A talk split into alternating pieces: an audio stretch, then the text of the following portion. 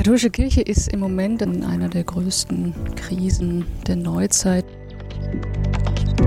Diese ganzen Themen, die jetzt aufkommen, sind seit mindestens 50 Jahren auf der Agenda. Gefährdende Momente, die ein Milieu schaffen, in dem Missbrauch möglich wird.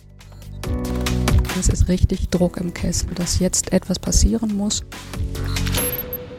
Wortmelder der Wissenschaftspodcast der Universität Erfurt.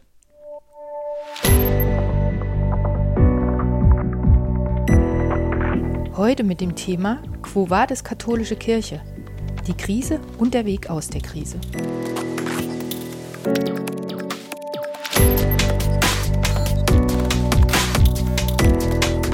Herzlich willkommen zum Wortmelder-Podcast. An dieser Stelle melden wir uns ab sofort regelmäßig zu Wort und stellen Ihnen eine Wissenschaftlerin oder einen Wissenschaftler sowie deren Forschung näher vor.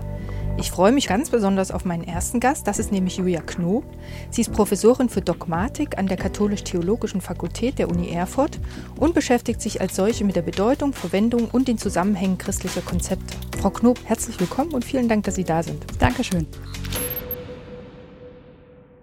Nach allem, wie ich sie bisher erlebt habe und was ich über sie in Erfahrung bringen konnte, jetzt auch in meinen Recherchen, habe ich den Eindruck gewonnen, sie sind so eine richtige Macherin. Und, das ist mir auch aufgefallen, sie machen den Mund auf, trotz oder vielleicht sogar vor allem, wenn es unbequem wird.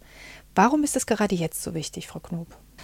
Die katholische Kirche ist im Moment, das ist, glaube ich, auch von außen sehr, sehr eindeutig so zu sehen, in einer der größten Krisen der Neuzeit. Sie befindet sich in einem ganz starken Transformationsprozess, der ohnehin ansteht, der ohnehin Fragen stellt an Strukturen und äh, Überzeugungen, die sich über Jahrhunderte entwickelt haben und die im 21. Jahrhundert nochmal überprüft und, und auch verändert werden müssen. Das ist die allgemeine Seite des Ganzen, aber das Brisante in der aktuellen Situation ist sicherlich das, was man unter diesem großen Wort Missbrauchskrise, Vertuschungskrise, Kirchenkrise fasst. Und das ist ein Momentum, das ähm, man, glaube ich, nicht einfach vergehen lassen darf und wo es sehr, sehr schlecht wäre oder überhaupt nicht förderlich wäre, wenn man sich einfach zurückzieht und und sagt, sollen die mal machen oder es soll alles weiterlaufen. Es ist ein, eine Krise, die ähm, gestaltet werden muss und wo, meine ich, ganz wichtig ist, dass nicht nur die Institution als solche das gestaltet, sondern dass man wirklich von Seiten der Gläubigen, aber eben auch von Seiten der Theologie ähm, mit Expertise und Erfahrung dort mitwirkt. Und dass gerade im Moment ähm, die Konflikte auch so hochkochen, das gehört, glaube ich, einfach mit dazu. Also es ist jetzt ein Forum da, eine Plattform da, wo die heißen Themen Themen oder die kritischen Themen auch angesprochen werden und ausgesprochen werden. Und natürlich polarisiert sich das dann auch und natürlich gibt es dann sehr scharfe Debatten, auch Verwerfungen und da ähm, möchte ich insofern mitmischen, als ich denke, man muss das, man muss das wirklich aktiv gestalten und wirklich aktiv da reingehen und mittun und es nicht laufen lassen. Dass Sie die Dinge gerne anpacken, das spiegelt sich ja in gewisser Weise auch in Ihrer umfangreichen Gremienarbeit wieder. Sie sind in der Schulbuchkommission, Sie arbeiten im synodalen Weg mit, jetzt wurden Sie gerade ins Zentralkomitee der deutschen Katholiken gewählt, um nur einige zu nennen. Wie fließt Ihre Forschung in diese praktische Arbeit ein? Diese praktische Arbeit, die Sie genannt haben, ist ja im Wesentlichen Beratungsarbeit und ähm, Kommissionsarbeit. Also dort wird nachgedacht, strukturiert nachgedacht, hoffentlich aus verschiedenen Perspektiven nachgedacht. Und das Produkt, was dort entsteht, sind in aller Regel Texte, die dann wieder Handlung auslösen sollen. Das ist jetzt nicht die unmittelbare Praxis, aber da ja, ich sag mal, Reflexion mein Job ist und argumentatives Vertreten von Positionen und Weiterentwickeln von Positionen, ist das dort, glaube ich, eine sehr, sehr enge Verknüpfung.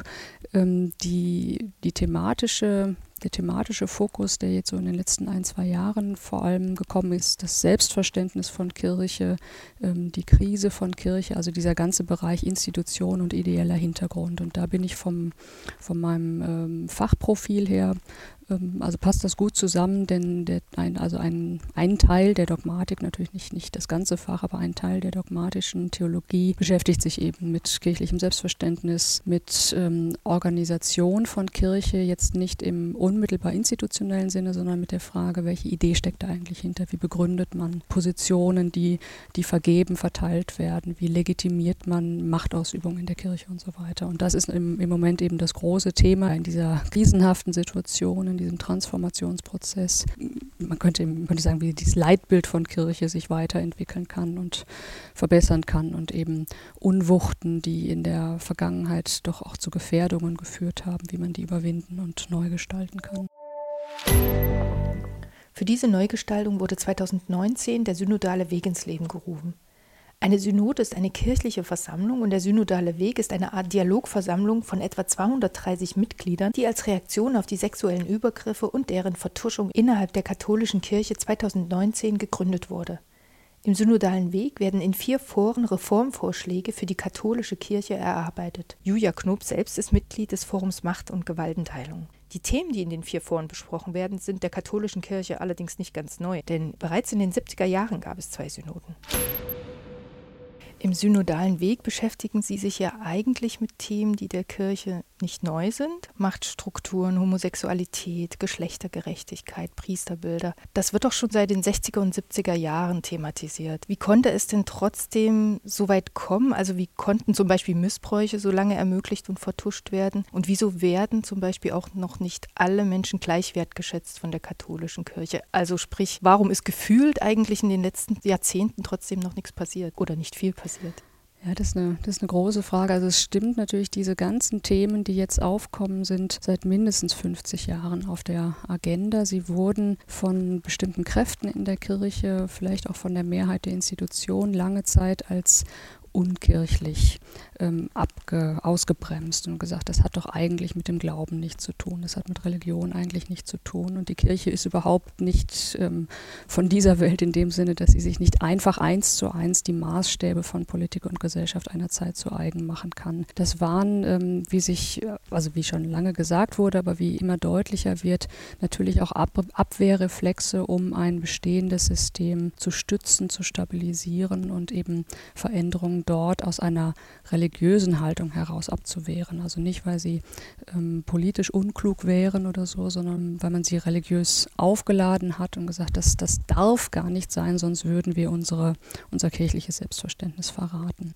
die Arbeitsfelder, die beim synodalen Weg entwickelt worden sind, die benannt worden sind, das Thema Macht, das Thema Priesteramt, das Thema Geschlechtergerechtigkeit und das Thema Sexualität, sind nicht nur aufgrund ihrer allgemeinen Reformbedürftigkeit, wie sie seit 50 Jahren benannt worden sind, ähm, zu Themen des synodalen Wegs gemacht worden, sondern weil Studien zum Missbrauch und Vertuschung gesagt haben, an diesen Punkten sind wirklich gefährdende Momente festzustellen. Gefährdende Momente, die ein Milieu schaffen, in dem Missbrauch möglich wird, in dem Missbrauchstäter sich sicher fühlen und in dem ein, ein Schutzraum entstehen kann, der für Betroffene von Missbrauch geradezu toxisch wirkt. Und an diesen, an diesen Punkten ähm, sieht man also gefährdende Momente und das heißt aber eben auch reformbedürftige Momente, um einer besseren, ähm, um eines besseren Schutzes vor Missbrauch und sexualisierter Gewalt willen. Das heißt, es brauchte diese Studien, um die Themen nochmal tiefer anzugehen.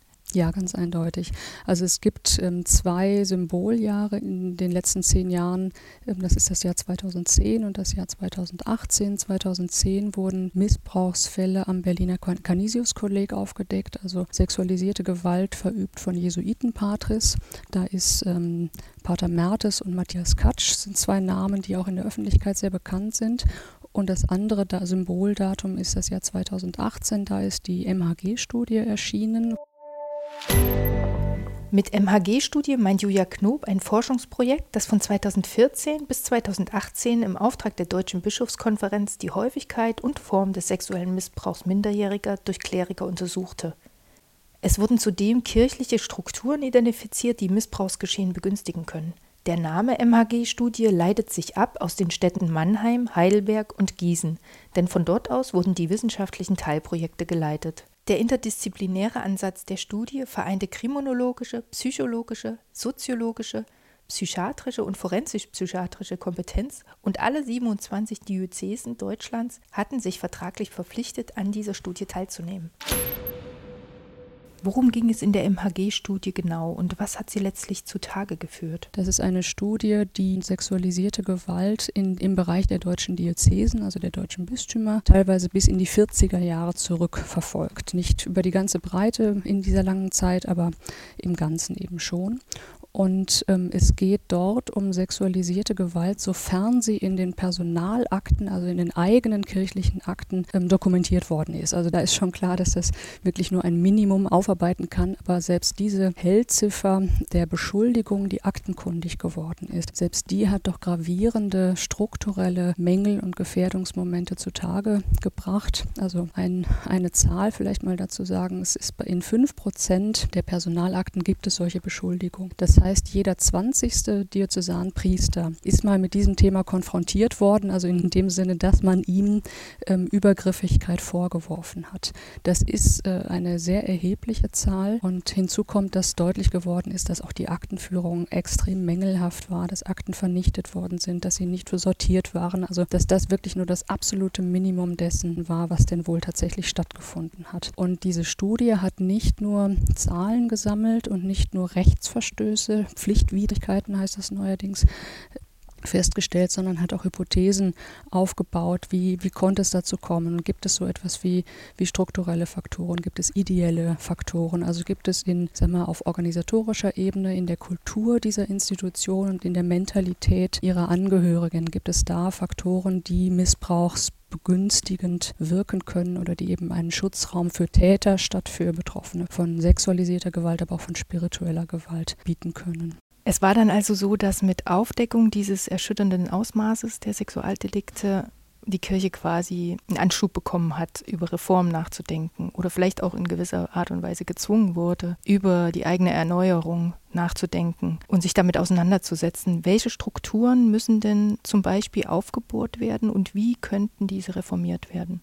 Also es ist völlig richtig, es war nicht nur ein Schub, nicht nur eine Motivation, sondern es ist richtig Druck im Kessel, dass jetzt etwas passieren muss und dass eine Erneuerung nicht nur auf verbaler Ebene geschehen kann. Ne? Und das ist das ja eigentlich immer so, wenn wir von, von Reform oder religiös würde man vielleicht sagen, von Umkehr spricht, die ist genauso viel wert, wie man es auch im Handeln und in, ein, in, in veränderten ähm, Strukturen ähm, sehen kann. Ne? Worte kann man, kann man leicht über die Lippen bringen, aber es muss sich eben auch im Handeln dann auswirken. Welche sind das? Also man könnte es wieder für, für alle diese vier Reformthemen nehmen.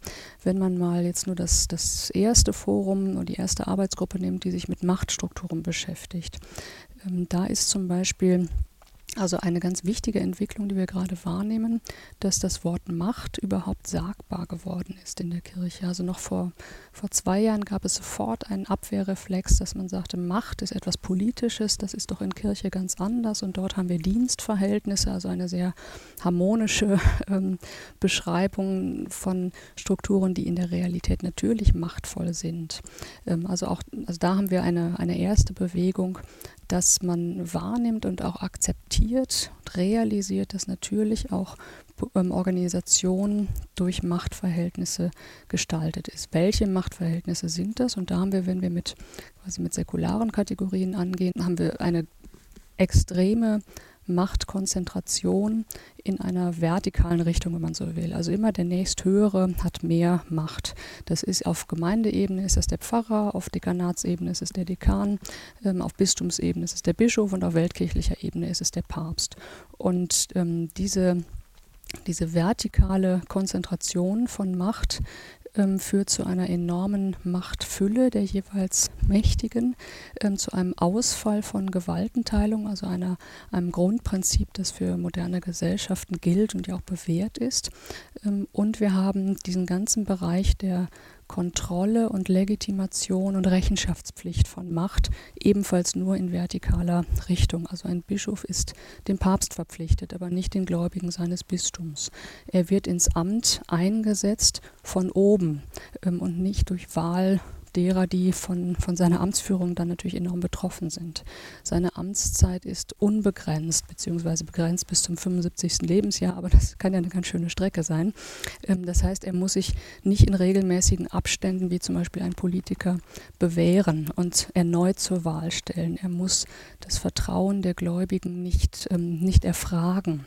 Und selbst wenn er es erfragen würde, hätte es keine strukturellen Auswirkungen, keine, keine zwingenden strukturellen Auswirkungen, wenn sie ihm, wenn die Gläubigen ihm beispielsweise das Vertrauen entzögen. Also da in diesem ganzen Bereich ähm, arbeiten wir daran, ähm, Konzepte von Machtbegrenzung, Machtkontrolle, Legitimation von Macht ähm, zu implementieren, also zunächst mal zu durchdenken und das auch zunächst mal im Rahmen des geltenden Kirchenrechts zu machen. Ähm, das, was eine enorme Schwierigkeit ist, weil innerhalb des geltenden Kirchenrechts eben diese vertikalen Strukturen sehr stark forciert werden und auch gewollt werden. Das heißt, das Instrument, der Hebel, wenn man so will, äh, mit dem man an diese Thematik herangehen kann, im Moment unter, innerhalb der geltenden Strukturen, ist das Instrument der Selbstbindung. Also dass ein, ein Mächtiger, ein Machtinhaber davon überzeugt ist, dass er seine Macht besser gestalten, besser ausüben kann, wenn er sie teilt, wenn er sie kontrollieren lässt, wenn er sich bewähren kann, wenn er die Rückendeckung, sag ich mal, der, der Betroffenen, ähm, also der Gläubigen, der Angestellten in seinem Bistum, wenn er sich dieser Rückendeckung sicher weiß. Und wenn diese Überzeugung da ist, kann er in voller Freiheit und, wenn man so will, in der Fülle seiner Macht sagen, ich gebe, ich teile diese Macht, ich binde mich an Gremienentscheidungen beispielsweise oder ich treffe Finanzentscheidungen nur, wenn dieses und jenes Gremium ähm, sein Okay gegeben hat. Ähm, oder ich setze pastorale Planungs, äh, pastorale Planung nur dann um, wenn die, die davon betroffen sind, mitgewirkt haben und wenn sie mit dieser Entscheidung auch einverstanden sind. Also das große Thema Macht, die vertikale Ausrichtung von Macht, die Machtkonzentration jeweils an der Spitze, die durch ähm, Momente der Selbstbindung neu zu gestalten und dadurch faktisch Partizipation zur Regel zu machen. Mit Selbstbindung spricht Professor Knob ein ganz zentrales Element des Erfolges des synodalen Weges an. Denn auch nach all der Arbeit an einem Thema, und dazu gehören Erörterung und Diskussion eines Sachverhaltes, Erstellung von Textentwürfen, die in der Vollversammlung abgestimmt werden müssen, und das durchaus mit Konflikten verbundene Verfassen von Handlungsvereinbarungen. Nach all diesen Arbeitsschritten haben die Beschlüsse letztlich keine Rechtsbindung. Die Synodalversammlung ist ja kein Rechtsträger und die Bischöfe oder eben auf weltkirchlicher Ebene die römischen Behörden könnten ja auch dann sagen, nein, machen wir nicht, was sie beschlossen haben. Also es stimmt, die Synodalversammlung hat keine rechtsetzende Kraft. Trotzdem ist es natürlich so, dass die Beschlüsse der Synodalversammlung Geltung haben. Und dazu ist vielleicht auch noch interessant zu wissen, dass für einen Beschluss eine dreifache Mehrheit erforderlich ist, ist, laut Satzung und Geschäftsordnung. Die Synodalversammlung besteht ja, Sie haben schon gesagt, aus gut 230 Personen, von denen ungefähr 70 Bischöfe sind und insgesamt, also inklusive der Bischöfe, gut, gut 100, also etwa die Hälfte der Versammlung Kleriker. Ein Beschluss ist dann bindend und in Geltung, wenn er die Mehrheit aller in der ähm, Vollversammlung hat, wenn er gleichzeitig die Mehrheit der Bischöfe hinter sich versammelt und das ist dann neu eingeführt worden, wenn er die Mehrheit der Frauen ähm, hinter sich weiß. Und ähm, man kann an diesem Mehrheitsverhältnis bei einem Beschluss natürlich auch sehen, welche Gruppen dieser Beschluss besonders überzeugt hat und ähm, in welcher Gruppe möglicherweise auch eine, eine Bremse oder ein Hindernis eingeführt wird. Einen Beschluss ausführen kann zunächst mal nur der Ortsbischof beziehungsweise die Bischofskonferenz, beziehungsweise, wenn es eine weltkirchliche Angelegenheit ist, eine römische Behörde wenn wir auf der Ebene der, ähm, also der deutschen Kirche bleiben, also da, wo die Bischöfe eben auch schalten und walten können, da wird man natürlich davon ausgehen, dass wenn sie einem Beschluss zugestimmt haben, dass sie den auch umsetzen werden. Also da ähm, ich jetzt erstmal keine, keine größere Gefahr. Wir brauchen, glaube ich, eine Kultur von, von Synodalität, eine Kultur von gemeinsamer Entscheidung, die, die wächst gerade, die, die ist in, in Entwicklung begriffen, die ist noch nicht ideal, das, das muss man gar nicht schönreden, aber da ist tatsächlich was in Bewegung. Wirkung.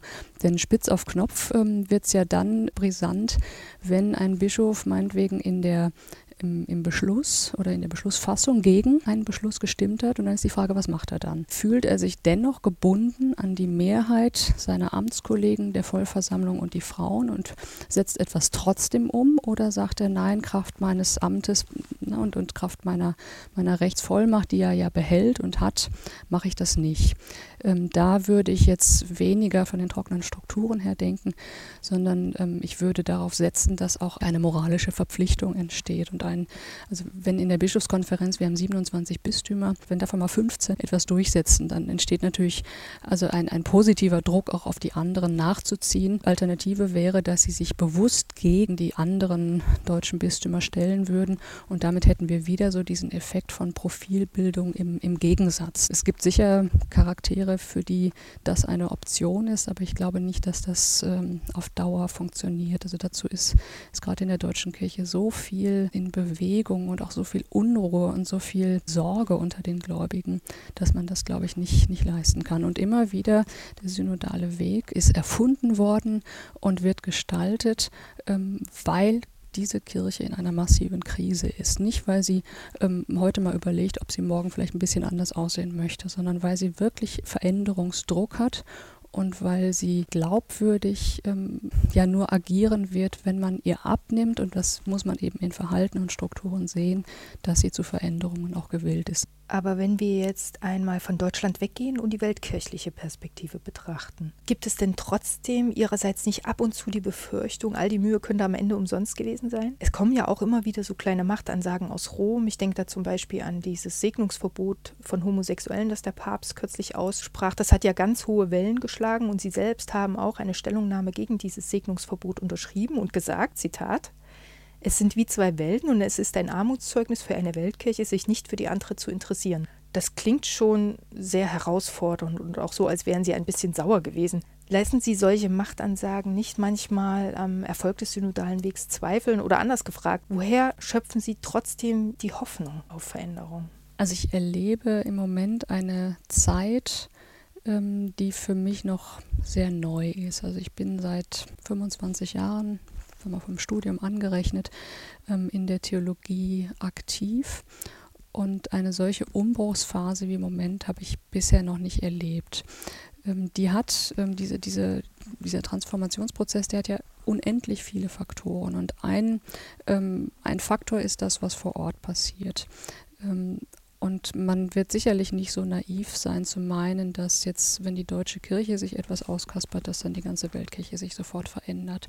Aber es ist ja nicht nur die deutsche Kirche, sondern es sind Themen, die wirklich weltkirchlich ähm, relevant sind, in unterschiedlicher Geschwindigkeit von mir aus, in unterschiedlicher Intensität.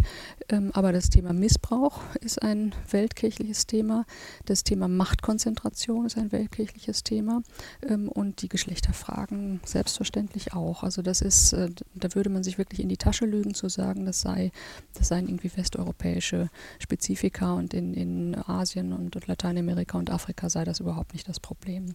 Also da besteht doch inzwischen großer Konsens. Hinzu kommt, dass ähm, in, auf weltkirchlicher Ebene ähm, viele synodale Prozesse gerade laufen, in verschiedenen Ländern mit unterschiedlichen Akzenten. Ich glaube, das ist auch gut so, dass das eine, eine Ortskirche, sagt man dann immer, also ein Bistum oder eine, die Kirche eines Landes oder eines Sprach- und Kulturraums, dass die so sich aufstellt, wie es zu ihr passt. Und dass wir das in Deutschland in einer super strukturierten Form machen, dass wir dazu immer Texte brauchen, dass wir dazu geklärte Rollen brauchen. Das hat vielleicht mit, mit unserer Mentalität hier zu tun, aber ich glaube, das ist gut und richtig so.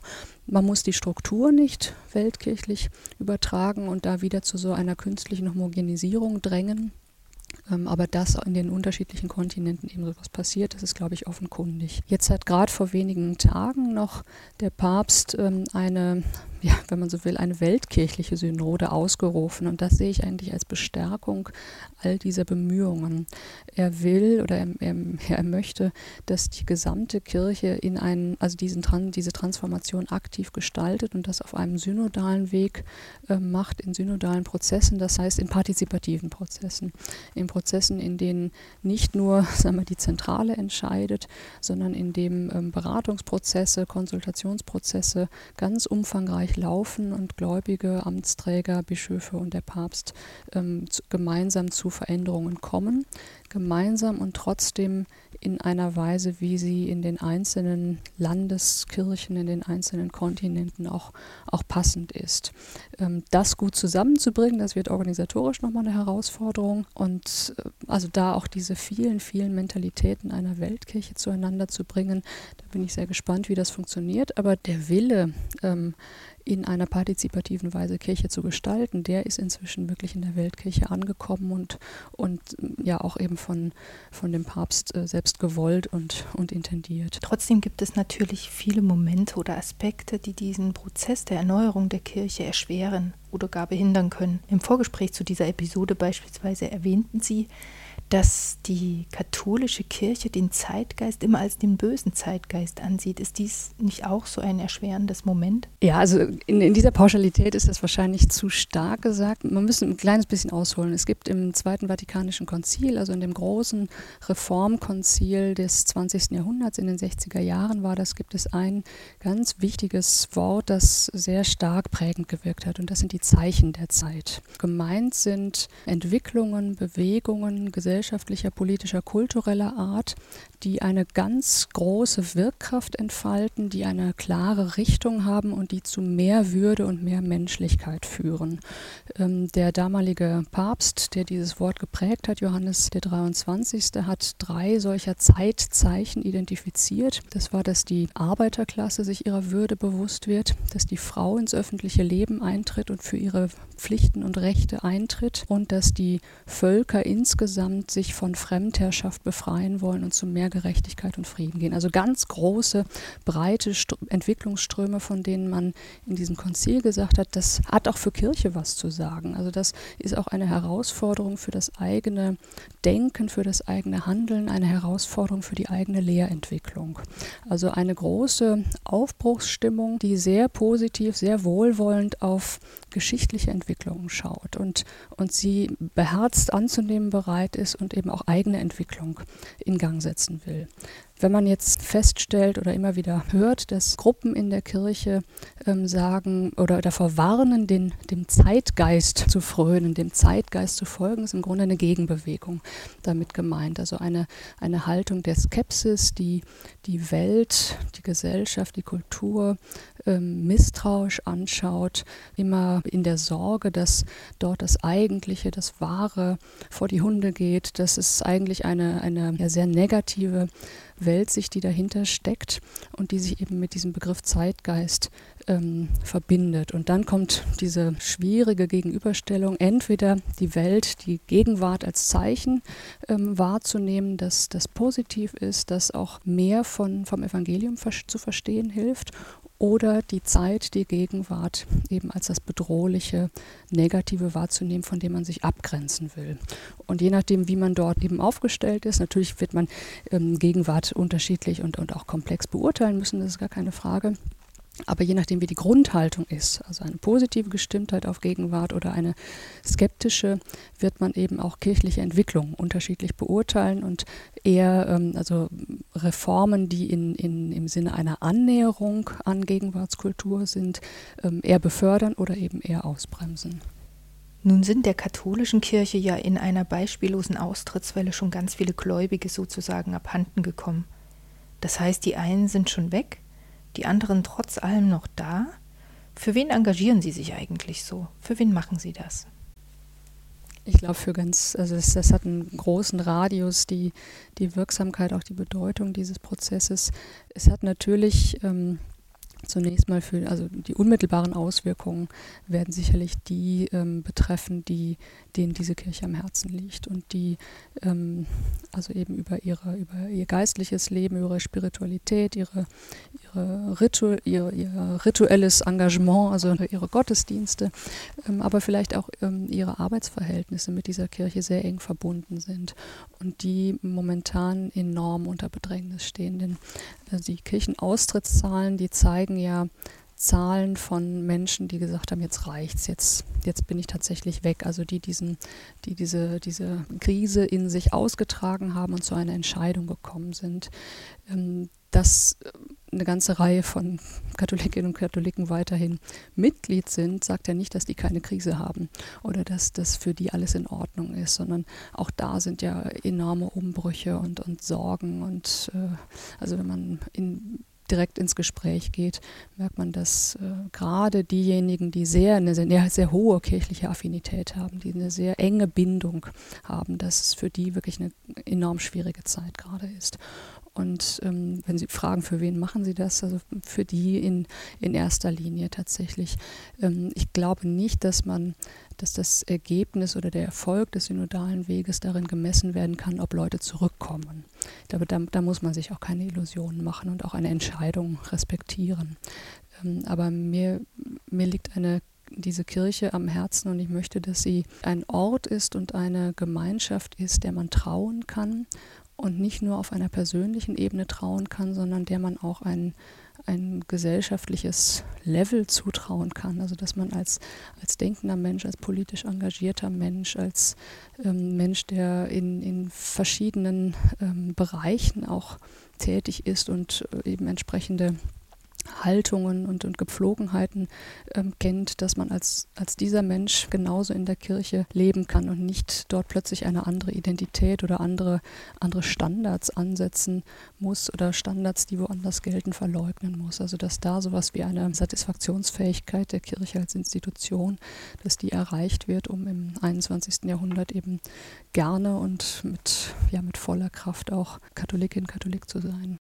Das heißt, der soziale Mehrwert für Menschen katholischen Glaubens liegt natürlich damit auf der Hand. Wenn jetzt aber Menschen überhaupt nichts mit der katholischen Kirche anfangen können und wir sind hier in Thüringen, da gibt es ich würde sagen, sehr viele Nicht-Katholikinnen und Katholiken. Wenn die jetzt mit den Schultern zucken und fragen, ja, und was geht mich das jetzt alles an? Was würden Sie denen sagen? Naja, also ich würde zunächst mal sagen, die, die, also selbst wenn man nicht Mitglied einer Kirche ist, kein gläubiger Mensch ist, kann man, glaube ich, nicht ähm, verleugnen, dass die Christen in dieser Gesellschaft eine Rolle spielen, dass sie ein erheblicher Teil dieser Gesellschaft sind. Also wir haben an formellen Mitgliedern haben wir immer noch gut die Hälfte der deutschen Bevölkerung, die Mitglied einer Kirche sind. Die, ein Viertel der Bevölkerung ist Mitglied der katholischen Kirche. Also es ist keine kleine Gruppe. Also natürlich geht mich auch etwas an, wo ich nicht Mitglied bin. Also ich habe keine, keine Kinder in der Schule und arbeite nicht im, im Schulwesen und trotzdem habe ich doch ein Interesse daran, dass das Schulwesen gut läuft und dass da, wenn, wenn dort Krisen sind, wenn dort ähm, Prozesse der Veränderung sind, dass das vernünftig gestaltet wird und dass, dass das etwas ist, was ich auch als Mitglied der Gesellschaft gutheißen kann und mittragen kann. Also da setze ich tatsächlich auf eine gesellschaftliche und kulturelle Solidarität, die auch dann besteht, wenn ich nicht unmittelbar etwas davon habe. Ja, also auch wenn ich nicht selbst Mitglied einer Kirche sein sollte, sind die verschiedenen Konfessionen ein erheblicher Teil unserer Kultur, ein wichtiger Player in der Zivilgesellschaft. Die Kirchen sind eine sehr sind zusammen für über eine Million Menschen allein im Caritaswesen. Und ich glaube, da ist es schon wichtig, ähm, das Vertrauen zu haben oder haben zu können oder neu entwickeln zu können, dass in dieser Institution die Dinge gut laufen und dass Menschen, die dort arbeiten und die sich darin engagieren, das ähm, auch guten Gewissens tun können und dass ähm, Veränderungen ähm, nicht nur über Polarisierungen und nicht nur durch Streit entstehen, sondern in einer guten, strukturierten Weise, die auch von, von Fachexpertise und, und von Lebenserfahrung gut begleitet und getragen wird. Vertrauen sowie gesellschaftliche und kulturelle Solidarität, das sind doch sehr schöne Schlussworte, finde ich. Frau Knob, ich bedanke mich recht herzlich für das Gespräch und wünsche Ihnen noch viel Erfolg beim synodalen Weg und natürlich auch Ihre Forschung im Allgemeinen. Dankeschön. Und auch Ihnen danke ich fürs Zuhören. Wenn Sie sich für das Thema Synodaler Weg und Erneuerung der katholischen Kirche interessieren, finden Sie in den Show Notes einige Links mit weiterführenden Informationen. Schauen Sie auch in unserem Wissenschaftsblog Wortmelder vorbei unter www.uni-erfurt.de oder schreiben Sie uns Ihre Fragen und Anliegen an pressestelle.uni-erfurt.de. Ich freue mich, wenn Sie auch bei der nächsten Folge wieder dabei sind. Die erscheint in einem Monat und wer dann zu Gast sein wird und worüber wir sprechen werden, das erfahren Sie rechtzeitig auf den Social-Media-Kanälen der Uni Erfurt.